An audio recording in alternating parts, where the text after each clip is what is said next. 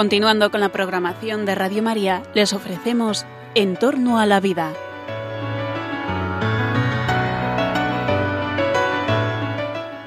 Es un espacio dirigido por José Carlos Avellán y Jesús San Román.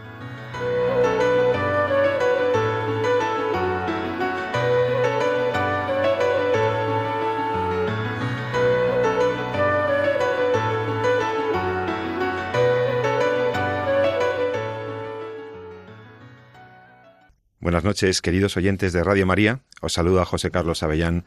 En la noche del viernes 10 de febrero, un día en el que, en vísperas de la celebración de una jornada muy importante para la vida de la Iglesia, la jornada eh, que presenta el Vaticano la vigésimo quinta Jornada Mundial del Enfermo, una jornada en la que sabéis que se celebrará en Lourdes, en Francia, mañana, y que ahí se ha aprovechado, el, Vaticano ha aprovechado para presentar la nueva Carta de los Trabajadores Sanitarios.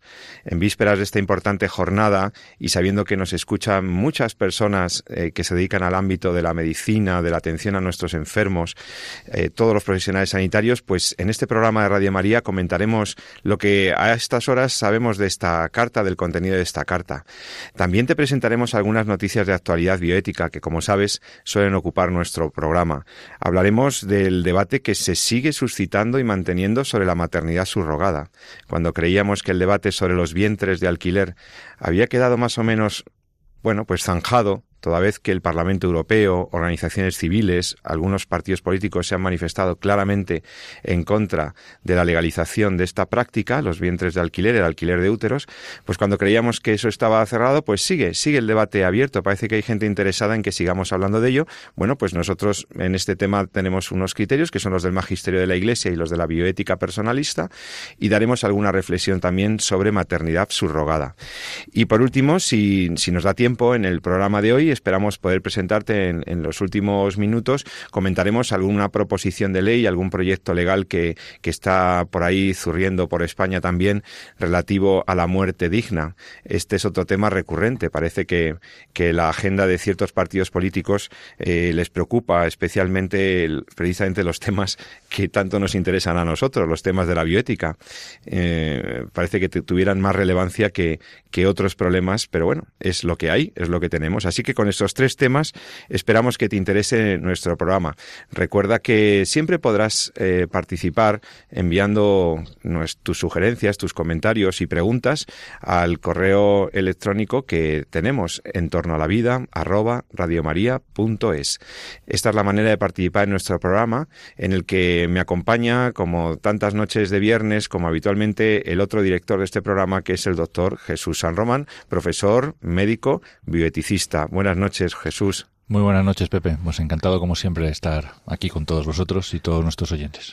Hoy vamos a tocar un tema que a ti, como médico, como, como especialista de los temas sanitarios y bioéticos, te, te interesará muchísimo, porque les decía a los oyentes que el Vaticano ha presentado la vigésimo quinta Jornada Mundial del Enfermo, que se celebrará este mismo fin de semana en Lourdes, en Francia, y, y allí eh, pues en esa presentación que hemos tenido o este adelanto que se ha hecho esta semana eh, por parte del, del, responsable del Dicasterio para el Servicio del Desarrollo Humano Integral, pues ahí se ha recordado que eh, la importancia la importancia de la atención a los enfermos, la, de esta labor de la pastoral de la salud y cómo y cómo eh, la Iglesia se molesta en bueno pues en hacer una reflexión y unas recomendaciones doctrinales, pero también muy prácticas, eh, un texto que se dirige para eh, orientar la mejor actuación de los profesionales de la salud en, eh, pues en su trabajo cotidiano. Mm, y así, pues anuncian una nueva carta, una nueva carta dirigida precisamente a los profesionales de la salud, en la que se ha realizado un, bueno, pues una revisión y una verdadera actualización de los temas que la Iglesia pues viene tratando eh, pues desde Juan Pablo II prácticamente se sigue se sigue haciendo todo un todo un bueno pues una elaboración de contenidos que puedan ayudar a que esa tarea pues sea mm, adecuada correcta ordenada ética. Y mm, es una carta en donde se abordarán y, se plantean problemas y cuestiones que aluden, o sea, que tienen significación en el ámbito de la salud y de la enfermedad, pero que intenta dar líneas claras posibles, así leo textualmente la nota de prensa, para los problemas éticos que se deben afrontar en el mundo de la salud en general, en armonía con las enseñanzas de Cristo y con el magisterio de la Iglesia. Bueno, pues ahí eh, Francisco y el dicasterio, el Papa Francisco y el dicasterio correspondiente, pues hace una presentación de la jornada y hace una serie de consideraciones eh, muy interesantes. ¿Qué, te ha llamado la atención, al menos de la nota de prensa, Jesús? Pues aún no he tenido acceso completo a la, a la carta, pero efectivamente, como, como bien dices, pues eh, ya en el año 92 el, el Papa San Juan Pablo II eh, pues puso en marcha la Jornada Mundial del Enfermo. Eh, jornada que se ha ido realizando pues de forma sucesiva y que este año pues realmente cumple su 25 aniversario. Entonces, en el año 95 ya se, se hizo lo que es la, la, carta a los agentes sanitarios, en el contexto de lo que es la pastoral de salud, una carta preciosa que tiene que cualquier persona de buena voluntad, no solamente ya católicos, eh, sino cualquier persona de buena voluntad que se dedique a la atención sanitaria, creo que debería leer esa carta. Es una carta que, bueno, está, como digo, está realizada en el año 95, la, esta primera carta, y se dirige fundamentalmente a, aquellos agentes sanitarios, bueno, pues que entonces estaban los más eran más implicados en lo que es la atención sanitaria, como eran pues médicos, enfermeras y auxiliares, no fundamentalmente, ¿no? Y eh, pues va desgranando con una estructura muy bonita que mantiene esta, eh, según la nota de prensa, esta carta actual, eh, pues va desgranando un poco pues cuáles son las peculiaridades de, de lo que es la atención al enfermo, los conflictos éticos que se pueden derivar y lo que debe guiar poco ese eh, trabajo ¿no? que realizamos los profesionales de la salud con eh, otras personas que son nuestros enfermos, ¿no? que están además en una situación vulnerable. ¿Qué es lo que nos comenta ahora el, Vaticano en esta nota de prensa? Eh, bueno, pues se actualiza la carta, efectivamente, como bien decías, está en el 25 Jornada Mundial del Enfermo que es ahora el Lourdes, mañana el 11 de, el 11 de febrero, pues se presentará o sea, tendrá acceso ya a, la, a, esta carta que de momento pues yo solo he podido ver no sé si estará ya online pero vamos eh, hasta ahora solo he podido ver la nota de prensa inicialmente saldrá en italiano y supongo que posteriormente traducida pues ya a todos los idiomas ¿no? ¿qué es lo que se espera? o qué es lo que eh, podemos deducir un poquito de esta nota de prensa bueno pues la verdad es que nos la desgranan las líneas bastante de forma bastante interesante ¿no? la estructura va a ser la misma tiene como digo una estructura fundamentalmente dividida en, en, en tres grandes bloques. Eh, el primero se llama, lo, se domina así como engendrar o generar. Y ahí bueno, pues se habla un poquito de, de todos los conflictos éticos y todas las situaciones que tenemos ahora relacionadas con el principio de la vida, de las que hemos hablado mucho en este programa. ¿no? Hay que tener en cuenta que desde el año 95 hasta ahora, ¿no? que estamos en el 2017, en estos 25, eh, en este 25 jornadas que ha habido desde el año 92, que fue la, la, la primera, bueno, pues eh, la tecnología en relación al inicio de la vida del ser humano se ha desarrollado, se ha aumentado, ha abierto una enorme capacidad de cosas que podemos hacer. Y como bien decimos desde estos micrófonos pues no todo lo que podemos hacer es éticamente admisible nos encontramos pues eh, ante un desarrollo eh, cada vez más brutal de las técnicas de fecundación in vitro de la inyección intracitoplasmática de gameto de, del código genético para generar vida en un laboratorio eh, de la selección embrionaria, de la congelación de embriones, de todo el tema de las quimeras, etcétera, en fin, un montón de situaciones eh, que hay que valorar y que hay que dejar un poco criterio claro. Entonces, en este primer, en este primer aspecto, eh, bueno, pues puede ser bastante útil, ¿no? Por lo menos para aclarar un poco conceptos y para aclarar eh, ideas, ¿no? Respecto a qué es ético y qué no es ético y cuáles deben ser las guías que rijan eh, lo que es la transmisión de la vida, ¿no? La singularidad de la transmisión de la vida en el ser humano, pues marca unas normas éticas que son diferentes a, a otras realidades biológicas, ¿no? Como eso ya lo hemos hablado también en este programa, ¿no? Con lo cual, esa primera parte de lo que es eh, el aspecto de generar, de engendrar la vida, eh, pues va a ser muy, muy, muy atractiva, ¿no? Pero luego tiene otros dos bloques que también son muy novedosos, aunque puede parecer que, es más de lo mismo, pero que son eh, en estos 25 años han cambiado mucho también, que es el tema de vivir, lo llaman así, engendrar, segundo, vivir y el tercero, morir, ¿no? Es decir, eh, el tema de la vida en sí misma, ¿no? Y qué es lo que, eh, lo que debe regir, ¿no? A los agentes sanitarios en, en, nuestro trato con las personas y ahí entra el tema pues eh, no solamente de la vida ya del, del, niño o del adulto enfermo sino de la vida intrauterina no el tema del aborto el tema del acceso a los medicamentos en los países en desarrollo en fin un campo muy grande muy... y por último el tema de, de, lo que es la bioética al final de la vida que también venimos comentando y que hablabas tú muchas veces que parece eh, que está también ahora muy de moda en muchas agendas políticas no todo el tema de los cuidados paliativos todo el tema de la de la eutanasia eh, algo muy atractivo que dice la nota de prensa y que ha, ha sido motivo de debate y que es bueno aclarar ideas es el tema de qué corresponde a tratamiento, qué corresponde a cuidados básicos, es decir, si la hidratación o la nutrición en un paciente en una situación de estado vegetativo, por ejemplo, de coma, eh, se puede considerar un tratamiento desproporcionado o sin embargo es un cuidado básico que tenemos que mantener y que tenemos que cuidar. En cualquier caso, eh, yo creo que, que, bueno, va a sentar unas pautas, va a sentar eh, unas líneas, ¿no? De orientación de cara al profesional sanitario que ahora mismo demanda, ¿no? Hay que tener en cuenta que la medicina también está muy especializada, la gente se centra mucho en, muchos campos y a veces, pues bueno, necesitas también que te, que te marquen un poquito el criterio, que te ayuden a elaborarlo, el juicio con, pues con una perspectiva ética o una bioética eh, que tenga una base muy humana y del respeto a la dignidad de la persona, Y en ese sentido, eh, creo que es muy, muy, muy oportuno que precisamente se actualice esa carta y además se actualiza pues con todo el documento, todos los documentos del magisterio de la Iglesia que se han ido publicando eh, pues desde que salió la última en el año 95, ¿no? Pues con las encíclicas de Benedicto XVI, con las cartas y encíclicas también del Papa Francisco, eh, las últimas de Juan Pablo II, en fin, todas aquellas que han ido eh, matizando e ilustrando lo que es la relación de los agentes sanitarios pues con los enfermos. Incluso esta carta, pues se comentaba también en la nota prensa, ya no solamente va dirigida ya al médico o a la enfermera, al auxiliar, sino que efectivamente en la relación de salud y en la relación con los pacientes, pues hay otros agentes implicados. Está el legislador también, ¿no? El legislador que hace las leyes. Muchas veces nos tenemos, en nuestra acción eh, tenemos que eh, movernos en un marco, ¿no? Legal eh, y hablamos también ahí del tema de pues la objeción de conciencia, la responsabilidad de la sociedad eh, y de la justicia distributiva respecto a la salud de los conciudadanos, etcétera, ¿no? El farmacéutico que también está implicado y de hecho hemos tenido aquí eh, también programas respecto a la objeción de conciencia del farmacéutico en relación a la píldora del día después, biólogos, etcétera es una carta dirigida no ya al agente sanitario eh, tradicional, podríamos decir, como puede ser el médico, la enfermera o el auxiliar, ¿no? que son los que estamos ahí directamente con el paciente, sino en general todas aquellas personas eh, que con su buena voluntad pues trabajan en pro de la salud de, los enfermos. Y por tanto, eh, yo creo que es una, carta muy atractiva y de, obligada lectura para la gente de buena voluntad que trabaje en este campo.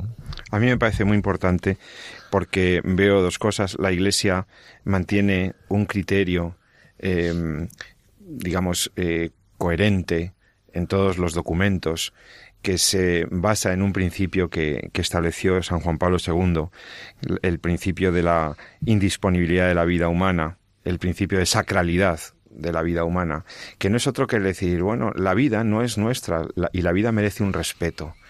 La vida humana, en cualquier condición, situación, eh, en salud y en enfermedad, al inicio, antes o después de nacer, merece la misma consideración y respeto. Ese principio de sacralidad de la vida creo que, creo que lo hemos, que lo ha perdido la sociedad, ¿no? Creemos que desde el momento en que podemos generar vida en un laboratorio, desde el momento en que podemos eh, manejar, manipular la vida en los momentos encima de mayor vulnerabilidad, parece como que la sociedad ha perdido este, este sagrado respeto a la vida humana.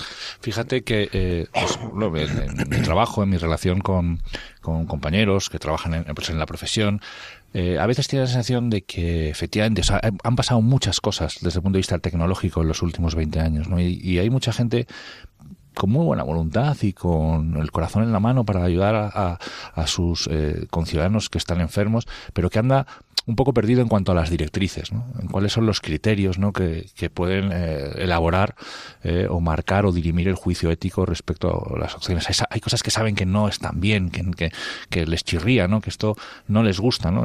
El, tema que vamos a hablar, el tema de la maternidad subrogada, pues, el tema de la selección embrionaria, el diagnóstico genético preimplantacional, muchas cosas que dices, aquí hay algo que, que, no, que no va bien ¿no? En, en todas estas cosas ¿no? que, estamos, que estamos haciendo, pero falta quizá por falta de formación, quizá por falta de lectura, quizá porque la vida va demasiado rápido, a veces les falta un poco el criterio, ¿no? Eh, para poder decir, bueno, esto está, esto que a mí me chirría, que yo creo que está mal, está mal por esto, por esto y por esto, ¿no? Bueno, pues esta carta, un poco ese es el objetivo que tiene, ¿no?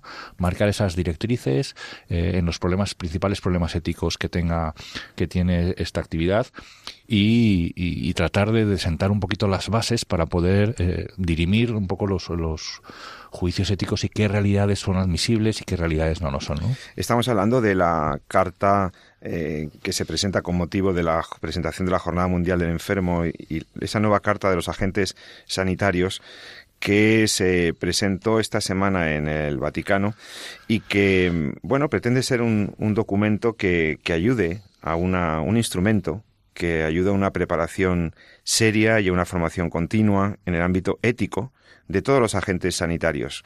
De todas y maneras, así... en cuanto esté, cuando yo tenga acceso al, te, al, texto completo, que ya me disculpen nuestros oyentes que aún no lo tengo, eh, sí prometo hacer aquí un, en estos micrófonos, en estos en estos tiempos, eh, hacer eh, un resumen más más concreto, ¿no? Y desgranarla quizá en un programa entero puede que nos dé, no sé si, si agotaría mucho, pero sería interesante un poco poder profundizar en ella, ¿no? Cuando tengamos. Sí, porque fíjate en el apartado relativo a la, a generar la vida, ¿no? Sí. Eh, ya se, ya se alerta sobre la, bueno, pues sobre que hay criterios eh, válidos en el tratamiento de la infertilidad, se hace referencia a, la, a los métodos naturales. Hemos hablado, fíjate que los métodos naturales eh, durante mucho tiempo eh, tuvieron su desarrollo en el tema de, de lo que era la, la, la, paternidad responsable, incluso la planificación familiar, es decir, el, el tratar de, eh, pues de evitar el embarazo mediante formas legítimas, respetando pues la fertilidad de la mujer, respetando la apertura a la vida del, del acto sexual, etcétera. Ahora bien, eh, precisamente ha pasado el tiempo, conocemos más, eh, sabemos más sobre los indicadores naturales de la fertilidad y han empezado a encontrar una línea de trabajo y una línea cada vez más interesante y cada vez con más datos de investigación eh, muy, muy, muy sólidos. Algunas veces lo hemos hablado aquí en este programa en lo que es precisamente la búsqueda del embarazo, no ya el evitarlo, sino el eh, conseguir identificar eh, esos indicadores de eh, en los cuales el de fertilidad en la mujer, en los cuales eh, las posibilidades de embarazo son mayores. ¿Con qué objetivo? Pues precisamente en ayudar ¿no? a eh, la generación de la vida eh, de una forma legítima. ¿no? Y los resultados que están dando son incluso eh, similares o incluso superiores en muchos aspectos a los temas de la al tema a, las a la reproducción asistida y a las técnicas de reproducción sí. asistida. ¿no? Esto todavía es poco conocido y eh, pero está teniendo cada vez más tirón precisamente en, en, países en los cuales es curioso, es, puede ser así paradójico, ¿no? en los cuales pues se, abandera, se abandera todo lo, lo, lo natural y, y, lo ecológico, ¿no? Que, que, Hombre, es que forma más, más natural de tener un hijo que la forma claro. natural, ¿no? Y además, eh, pues mucho, mucho más ético. Los resultados están siendo eh, muy buenos, muy atractivos y pues probablemente la carta pues eh, también hable un poco al, al respecto de, de este tema, ¿no? Y, y, de, bueno, pues estas formas naturales de ayudar a la, a, a la fertilidad, ¿no? También se habla, lo comentaremos si acaso más con más profundidad sobre las posibilidades, eh, posibilidades como la congelación de tejido ovárico, uh -huh. eh, como una respuesta éticamente sostenible en el caso de terapias contra el cáncer que pueden alterar la fertilidad de una mujer. Eh, se habla de nuevos intentos de generación humana en el laboratorio. Eh, se aborda el tema que, que, aquí hemos rozado alguna vez también sobre la, la bueno, pues la, la, hibridación o los riesgos de, de que, que, que, bueno, los biotecnólogos ahora pueden manejar la combinación de gametos humanos y animales, la gestación de embriones humanos en úteros animales o artificiales, la reproducción asexual de los seres humanos por medio de la fisión gemelar, la clonación, la partenogénesis y otras técnicas similares. Conceptos que hay que Todos explicar. estos procedimientos que contrastan, como bien dice la nota de prensa, y aquí hemos tratado en este programa eh, con la dignidad humana del embrión y de la procreación y por lo tanto son considerados moralmente inaceptables. Ah, recuerdo a los oyentes que sobre estos temas, clonación, hibridación, reproducción, etcétera, tienen en el podcast de Radio María, en el podcast eh, entras a la página web de Radio María, te diriges a la programación, buscas En torno a la vida y allí te puedes descargar los programas que hemos hecho en En torno a la vida precisamente sobre estos temas, con invitados, con técnicos, con expertos, en donde hemos entrevistado a personas que conocen de cerca las técnicas, sus dificultades y en donde hemos hecho análisis monográficos sobre su viabilidad o su, su no aceptabilidad ética. Por tanto, estamos hablando, en el fondo, yo creo que mm, nos vuelve a recordar la Iglesia, con esta carta pastoral que, se atreve a abordar temas tan delicados, nos está recordando que no es lo mismo eh, generar o procrear que producir. ¿eh? Cuando no es lo mismo reproducirse, que a mí me, suena más a biología animal, que la, eh, la grandeza del, del, acto procreativo y de todo lo que significa la reproducción en el ámbito de los humanos. Y en el fondo se trata de sacar eh, unas conclusiones morales y orientar para tener criterios claros y diferenciar esto, ¿no? Las técnicas de reproducción asistida y estas nuevas acciones biotecnológicas nos pueden introducir en una lógica productiva que no tiene nada que ver con la lógica procreativa.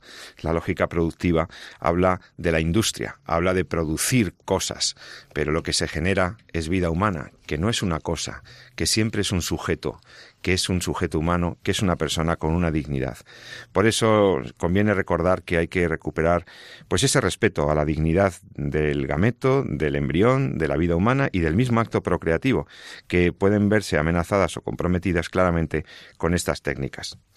Bueno, luego hay otra sección, ¿no? Jesús, tú mismo anunciabas que hay una sección eh, en esta carta. Sí, la estructura es la misma que la, sección Vivir, eh, en donde se vuelve a recordar la posición todo lo que hacemos a lo largo de nuestra existencia, que es eh, llegar a este mundo, continuar en él y luego pues eh, pasar al otro, ¿no? que, es, es, la muerte. Entonces es un momento, pues, va tocando precisamente todos esos tres aspectos. Veo que habla la carta sobre la reducción embrionaria eh, y todo lo que son los abortos inúteros. Tantos temas que hemos tocado por aquí también. Todo lo que ha ido en los últimos 25 años es donde se han puesto encima de la mesa pues la mayoría de todas estas cuestiones que comentabas, ¿no? pues el tema de las células madre, ¿no? Pues esto fue premio Nobel de Medicina ah, pues allá por el año 2000, me parece recordar que en torno al 2000, 2002, no me recuerdo ahora mismo, pero pero es, es todo muy actual, ¿no? Toda la biotecnología, el desarrollo de, de la biotecnología es de finales del siglo XX fundamentalmente los primeros diez años de este siglo, que es lo que llevamos eh, en marcha, ¿no? Y por tanto, bueno, pues, eh, pues sí, ha, habido pues, aproximaciones por parte de, la pastoral de la salud y por parte del, eh, magisterio, ¿no? algunos documentos extraordinarios en cuanto a su lucidez y, acción pastoral y me imagino que esta carta pues tratará de, hombre, probablemente pues no, no será una carta exhaustiva en todos los aspectos, ¿no? Porque no, no, no puede serlo, ¿no? Pero sí en esa cuestión, como bien dice la nota de prensa, ético-pastoral, enmarcar un poco las, directrices eh, tiene que ser apasionante. Bien, entonces em, recomendamos vivamente la lectura en cuanto este fin de semana esté accesible en español. Prometemos un programa monográfico para desgranar su, su contenido y queríamos simplemente dar noticia y bueno, pues por los, por los, lo que se informa en la nota de prensa en su presentación, pues, pues hacer ver cómo maravillosamente la Iglesia sale al paso de, con la autoridad moral y con el conocimiento que le corresponde como madre y como orientadora de nuestras conductas, pues nos ayuda a, a hacer lo correcto y en ese sentido la carta es una herramienta maravillosa que es muy de agradecer a la Santa Sede que, que, la, haya, que la haya sacado adelante. Bueno, este era el primer tema, eh, la carta pastoral a los agentes sanitarios, pero les hemos prometido a los oyentes que vamos a hablar de algún otro tema de actualidad. Si te parece, eh, Jesús, pasamos a dejar enunciado el problema de nuestro segundo tema, que mm, realmente, mm, básicamente, tiene que ver con un debate que sigue abierto en nuestra sociedad, que pensábamos ya em, resuelto de algún modo, que pensábamos superado por el pronunciamiento reciente incluso del Parlamento Europeo, y que es eh, otra vez el tema de la maternidad subrogada, los vientres de alquiler, todo lo que tiene que ver con la, la pretensión de legalizar el que una señora, una mujer, geste, lleve a término un embarazo de un embrión cuyos padres biológicos son otras personas, habitualmente. Mm, los dos cónyuges eh, hacen un contrato por el cual una señora va a gestar un niño que luego entregará en el momento del parto y, así pues eh, eventualmente resolver el problema o el interés de unos padres que prefieren que o que necesitan que el niño sea gestado por una tercera persona. Em, bueno, este es un tema que tiene una dimensión sociosanitaria, social, jurídica y una dimensión moral. Hay que decir que este tema ha unido a feministas, a mm, eh, algunos partidos em, políticos, algunos grupos de la sociedad civil. Por supuesto, la Iglesia Católica también se ha manifestado sobre esto. Vamos a ver un poquito en qué consiste y cuál es, digamos, el posicionamiento correcto, moralmente hablando, el que coincidiría con el magisterio de la Iglesia en este punto. Si nos, si nos dirigimos, digamos, a hacer, si nos intentáramos hacer una, un delineamiento, ahí tenemos dos, dos o tres riesgos, ¿no? Fundamentales de carácter ético. Hay un riesgo de establecer un contrato o un pacto entre personas cuyo contenido puede ser eh, nulo, puede ser inválido, incluso nulo jurídicamente, por lo que supone de posible instrumentalización, de cosificación del cuerpo de la mujer. Yo creo que este es uno de los problemas fundamentales. El segundo problema asociado directamente a esto es que esta instrumentalización se realice a través o por medio de un precio, es decir, que medie un contrato oneroso y que por lo tanto haya riesgos de, digamos, de explotación de personas que están en situación de, eh, pues de pobreza, de necesidad, y que entonces haya mujeres que tengan que prestarse a esto, eh, pues por dinero, pues para conseguir un, dinero que necesiten y, y por lo tanto están, digamos, estos son los dos grandes, yo creo, los dos grandes límites que, tenemos ahí, ¿no? Por una parte, em, hay una disociación, hay una eh, separación en, lo que es el proceso procreativo, hay una posible instrumentalización o cosificación del cuerpo de la mujer y hay un riesgo de explotación asociado a él cuando en esos convenios de gestación subrogada medie un, un medie un precio, ¿no? Porque algunas personas han querido autorizarlo con el único límite de que no me dio un precio. ¿No? Esto lo hemos oído también en algún, en algún, algún debate político público. Bueno, entonces la maternidad subrogada estaría bien si no se paga a la señora un dinero, si simplemente lo hace por altruismo o gesta el bebé una abuela o una tía o una vecina o una amiga y no, y no cobra por esos nueve meses de gestación. No, ahí se, se generan problemas, ¿no? Y, y, no es solamente el que no haya un precio. ¿No es así, Jesús? ¿Tú cómo lo ves? Pues como bien dices, yo eh, daba, no es que debiera, daba este debate por cerrado, ¿no? Pero desde luego, al menos desde la declaración del Parlamento Europeo del 17 de diciembre del 2015, es decir, hace un año, que fue incluso cuando lo hablamos en, en estos micrófonos, donde ya se condenó el tema de la maternidad subrogada, pues entendía o, me daba a mí la sensación de que probablemente el debate político bajara un poquito de intensidad, ¿no? Claro, para mí ese es una, una sorpresa en cierta medida, porque al fin y al cabo mucha, la, la política es un poco así, ¿no? Que, que a veces se buscan, eh, se meten, se lanzan globos sonda para desviar la atención o lo que sea, ¿no? Pero me está llamando mucho la atención eh, la virulencia con la que está despertando de nuevo el tema de la maternidad subrogada como si fuera eh, un problema acuciante que hay que resolver ya eh, cuando encima de la mesa tenemos otras cuestiones de justicia social que realmente claman al cielo, ¿no? es, que, se presenta como un avance social, lo que, lo que puede ser una causa de tráfico de personas incluso. yo es que, no sé, es una cosa que me sorprende realmente, o sea, me sorprende eh, mucho eh, y creo que está siendo un debate artificial, o sea, no, no, no creo que ahora mismo la sociedad, eh, me parece más acuciante lo que comentabas al final, ¿no? Quiero decir, creo que la, la, sociedad se, se enfrenta a un debate que tiene que ser mucho más justificado, más sereno y, que es el tema del final de la vida, ¿no? Quiero decir, lo hemos hablado muchas veces, el desarrollo de los cuidados paliativos, el evitar la eutanasia y cosas que tendremos que hablar en su momento. ¿no? Y este debate, y que comentabas ahí al, al, al, al final, este debate de la maternidad subrogada, yo no, no, le veo la base social ni, ni, ni la necesidad. ¿no? Y creo que además, es, desde el punto de vista legislativo e incluso desde el punto de vista ético, eh, se han sentado las bases y, y coincidimos en ello eh, gente que vemos la realidad desde unas perspectivas totalmente diferentes, como puede ser eh, pues, la defensa de la de la persona, pero es que hay grupos feministas también que, que, están tratando de que, de que esta, este tema se, se suprima, ¿no? porque al fin y al cabo es, eh, es una explotación clara y manifiesta del cuerpo y de la maternidad, del cuerpo de la mujer y de la maternidad, aparte de la instrumentalización que supone el hecho de que el hijo sea eh, un objeto ¿no? de un contrato. Y me da igual que luego haya un pago por medio, porque eso no es más que la materialización de un hecho. Quiere decir, si yo remunero al final a la madre, lo que estoy es pagándole unos servicios, estoy materializando una transacción. Pero el hecho de que yo es como haga un simpa, o como que, que, no se pague el, eh, al final o no se remunere, no hace que todo aquello por lo que se ha hecho tenga el mismo objetivo, ¿no? que es instrumentalizar la maternidad, instrumentalizar el cuerpo de la mujer eh, para satisfacer un deseo de paternidad. ¿no? Entonces, eh, es una cuestión intrínseca, no es una cuestión que se hace menos ética porque sea o más ética o menos ética porque sea más o menos remunerada, sino que forma parte intrínseca del proceso.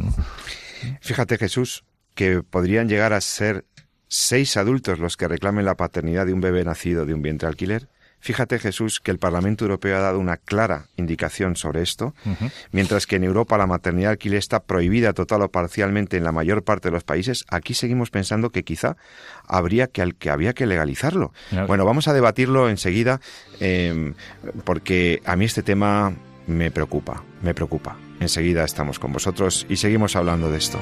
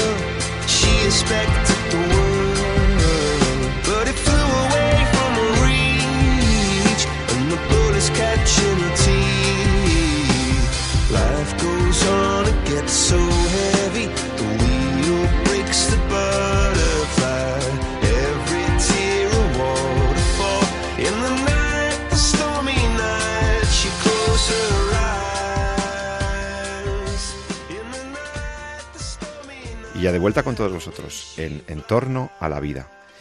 Estoy con el doctor Jesús San Román hablando sobre la maternidad subrogada, un debate reabierto, un debate que hace unos meses pensábamos que estaba, eh, que estaba bueno, pues que estaba prácticamente cerrado, que estaba ya más o menos aclarado, con la oposición que se hizo socialmente desde ciertos grupos a este tema, pues parecía que estaba la cosa ya resuelta, pero no es así.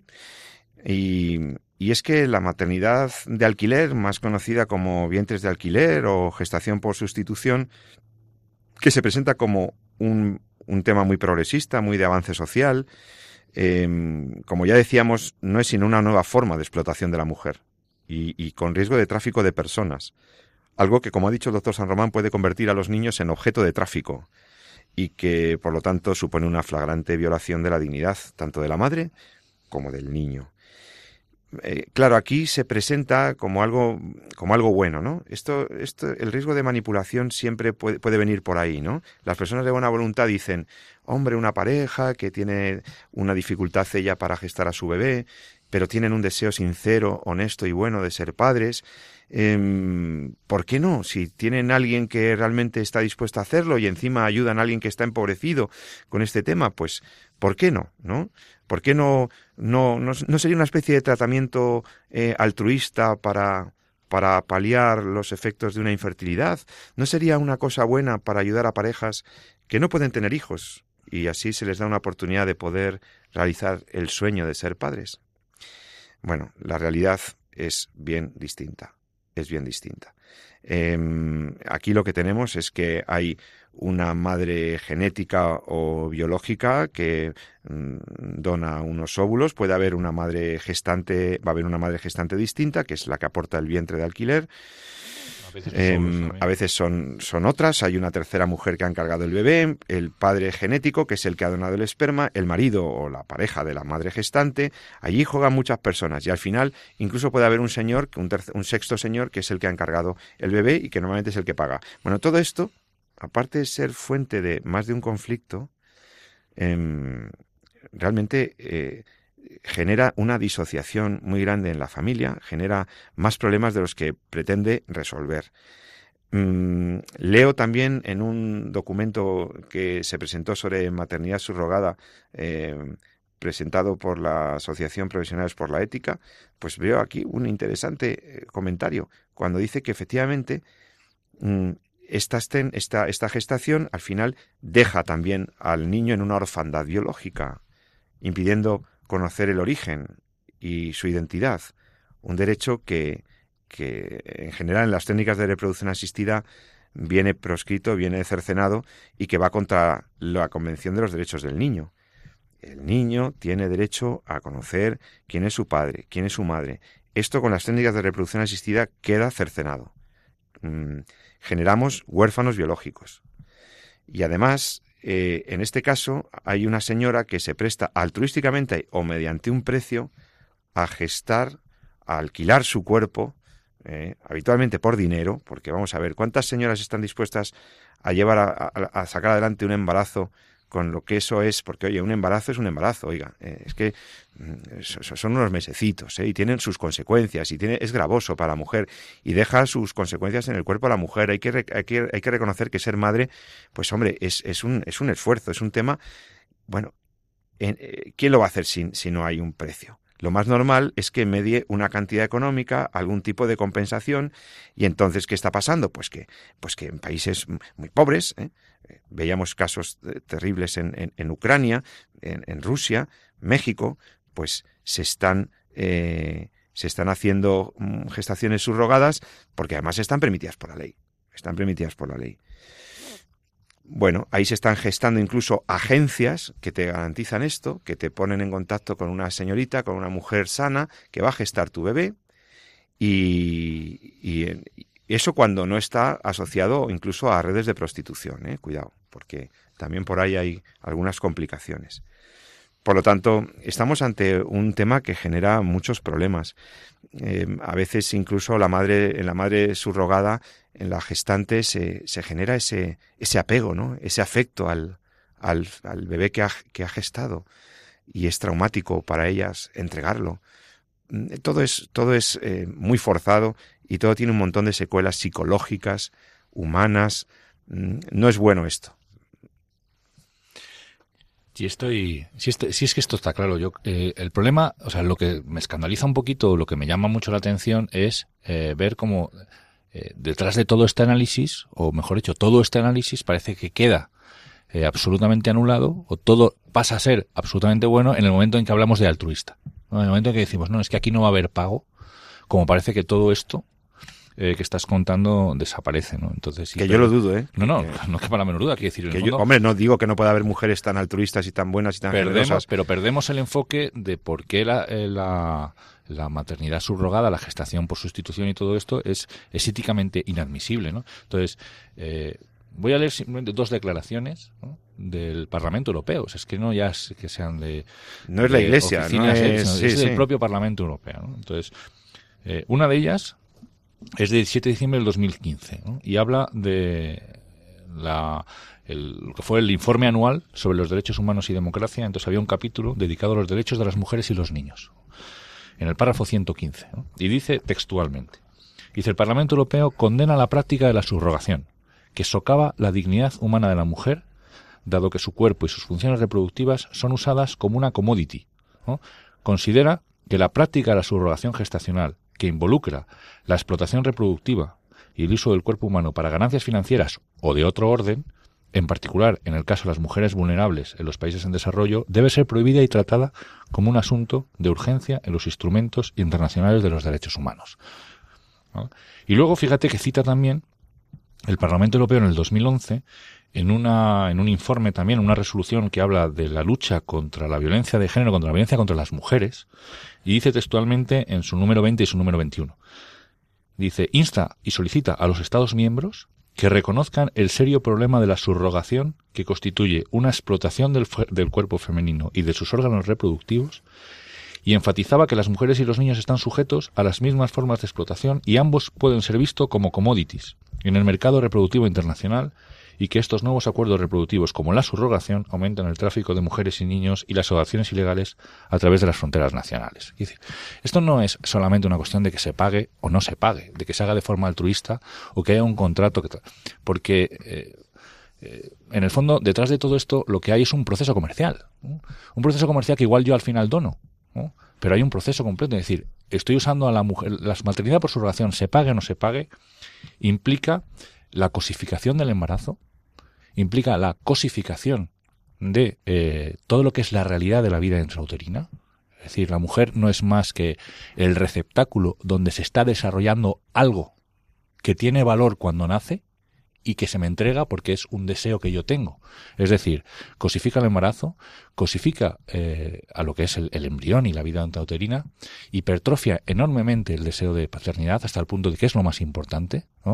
Eh, todo esto está hecho para que alguien, que puede ser legítimo ese deseo. Si yo no estoy criticando ese deseo, lo que estoy es criticando los medios a través de lo cual eh, esta sociedad trata de compensar ese deseo de paternidad. De satisfacerlo. O de satisfacer ese deseo de paternidad. Y eso cuando no hay complicaciones imprevistas, porque bueno, ya, se han dado casos... Cuando tú abres un proceso de este tema, eh, pues claro, es que... eh, se han dado casos ya en los que el bebé presentaba malformaciones o no era del sexo adecuado y han sido rechazados por los padres contratantes. Pero, o han exigido incluso que fuera abortado Porque- ese bebé. pero porque estoy pagando un precio y quiero un producto de, calidad. Fíjate lo que estamos hablando. Eso ¿eh? es la.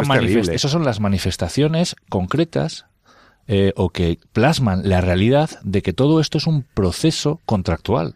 Es decir, yo estoy contratando los servicios de una mujer que es la que es capaz de gestar. Si fuera una incubadora, contrataría a la incubadora. Y si fuera, es decir, a la mujer se trata como alguien, como algo que es capaz de gestar otra cosa que es lo que a mí me interesa. ¿no? Si algo sale mal, pues entonces yo, claro, renuncio a ese proceso. ¿no? Entonces, en este sentido, yo creo que pocas cosas hay que dejen tan claro ¿no? cómo se está explotando el cuerpo de la mujer como algo útil. ¿no? Útil Mira, en el- para mí. Un caso en el mes de agosto de 2014, una pareja homosexual de australianos dejó abandonado en Tailandia a un bebé nacido con síndrome de Down, pero se llevaron a su gemela que nació sana.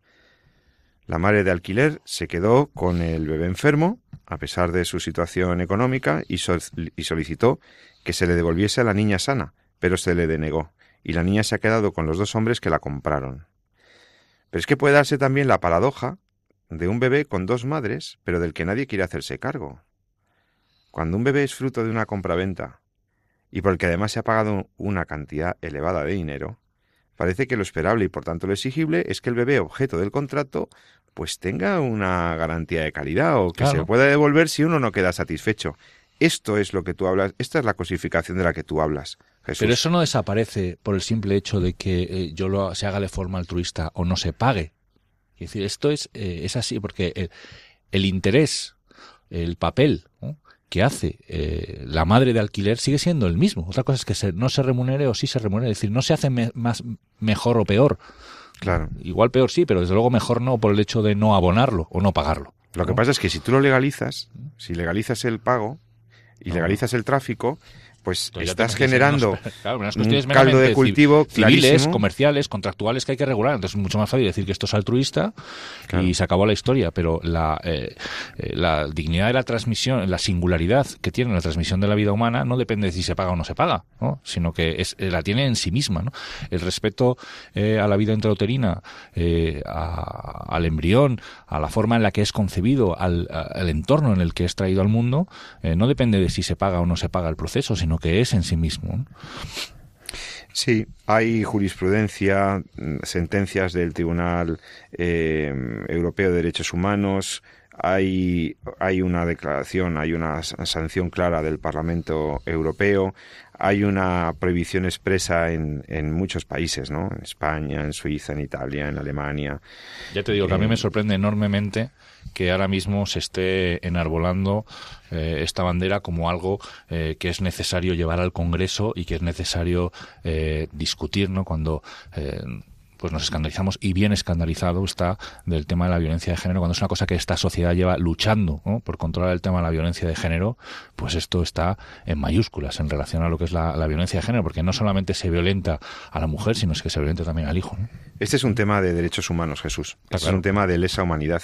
Y mm, la tendencia de los países occidentales se dirige hacia la aprobación del comercio de, del cuerpo de la mujer y que lo que facilita el tráfico de niños y esto tenemos que denunciarlo y, intentar que, que, la, que la maternidad subrogada pues pues sea ilegal en todos los países y que no haya países en, donde se tolere porque eso pone a las personas de esos países eh, con riesgos de exclusión o con circunstancias económicas tremendas pues en riesgo de, de, hacer algo que no es bueno. Que no es bueno para ellos que no es bueno para ella que no es bueno para el niño que es claramente contrario a la ética. Bueno, yo, aparte de las complicaciones psicológicas que no hemos comentado aquí, pero que, en fin. Em, bien, yo creo que hemos dejado algunas ideas muy claras sobre este tema. Y en los últimos minutos hemos prometido a los, eh, oyentes que em, tocaríamos, si, siquiera eh, rápidamente, las últimas noticias sobre leyes sobre muerte digna. ¿Eh? En el programa de hace 15 días comentamos un poquito la proposición de ley presentada por el Grupo Unidos Podemos al Parlamento Español para la aprobación de una ley que, incorpora la legalización de la eutanasia. Em, es una ley que es una proposición de ley que, que, anunciaban hace tiempo y que y, ahora ha saltado al paso, ha salido al paso ante la, bueno, las iniciativas de otros, pues han salido al paso, se han sentido interpelados los, los del Partido Socialista Obrero Español.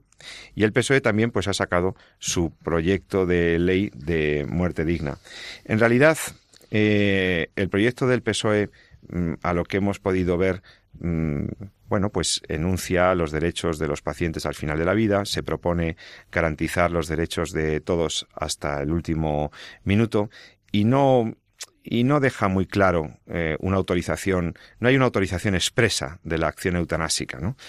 Parece que cuando han sido preguntados los portavoces sobre este tema, pues los, los que han presentado el documento, pues parece que han eh, dejado claro que eso no toca que eso no es, no es un tema para el que la sociedad española esté madura y bueno, parece que la proposición del PSOE no es tan en ese sentido no plantea los problemas de la que en comparación con la de Unidos Podemos no sé.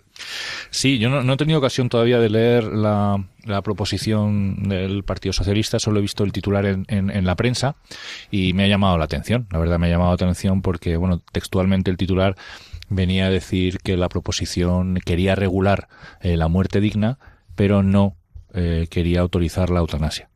Entonces, claro, esto eh, puede parecer muy bonito, pero cuando uno es perro viejo, pues dice, bueno, esto es regular, la muerte digna, ¿a qué se refiere? ¿no? Porque eh, una de las cosas que venimos ya contando desde estos micrófonos cuando hablamos del tema de la eutanasia es, ojo, con el tema de la manipulación del lenguaje o ojo con a qué definimos cada cosa, ¿no?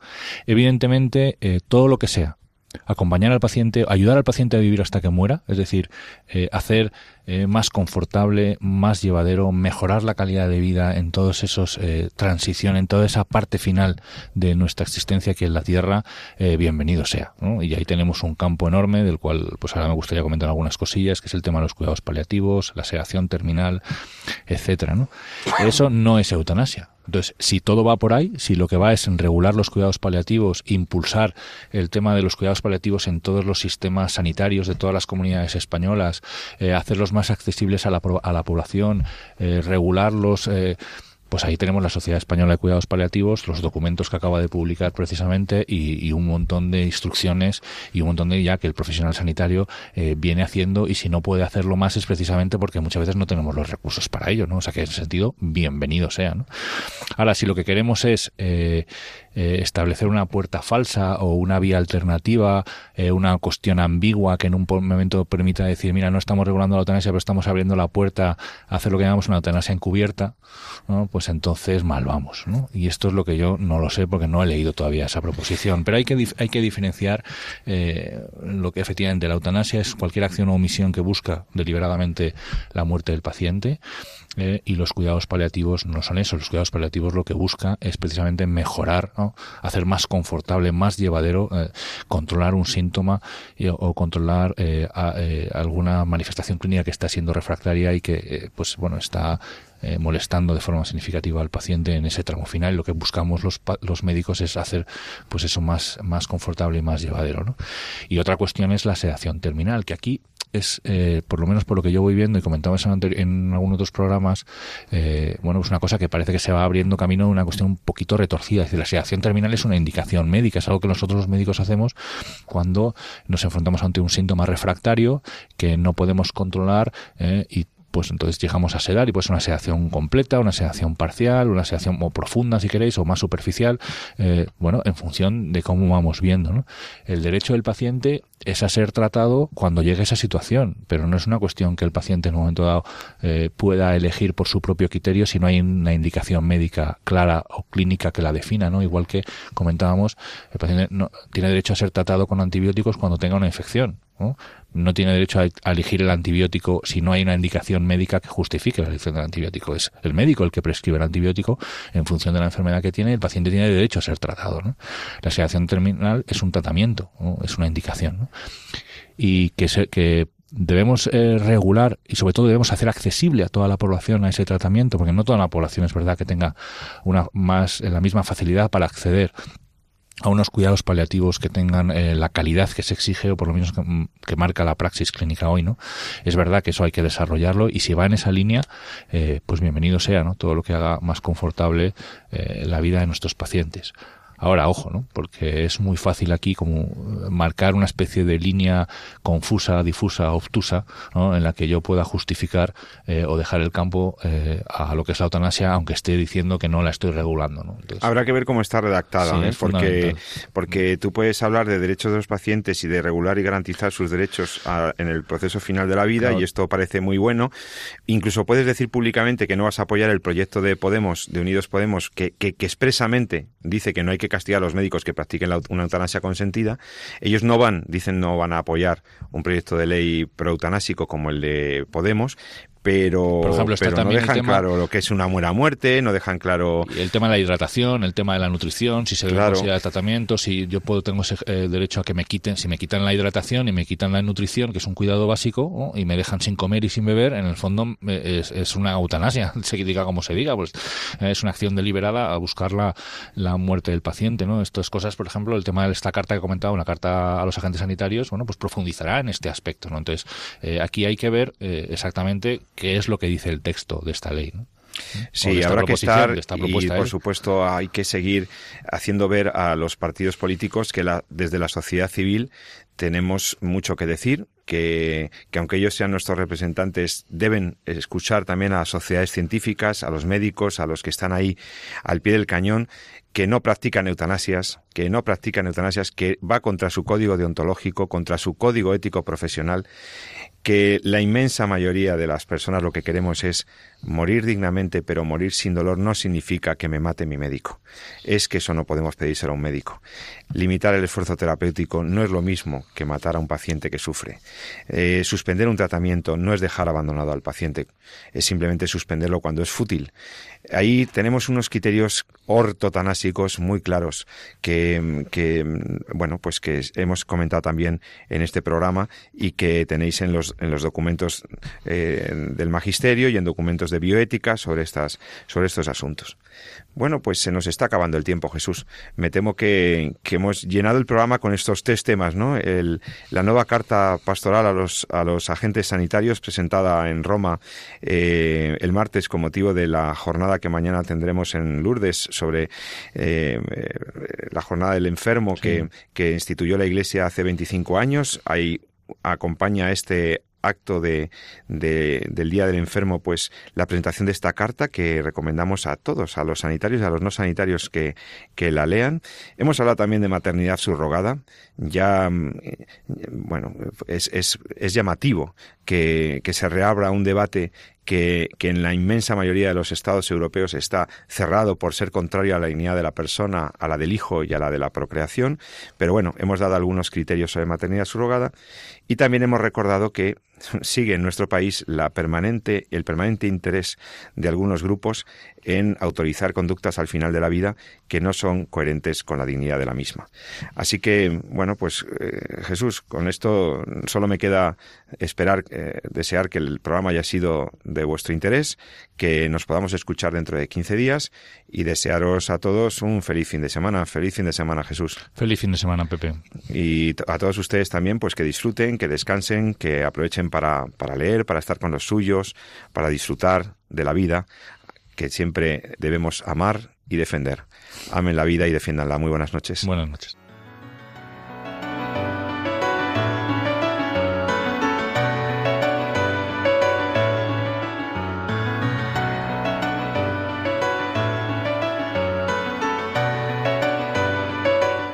Han escuchado En torno a la vida con José Carlos Avellán y Jesús San Román.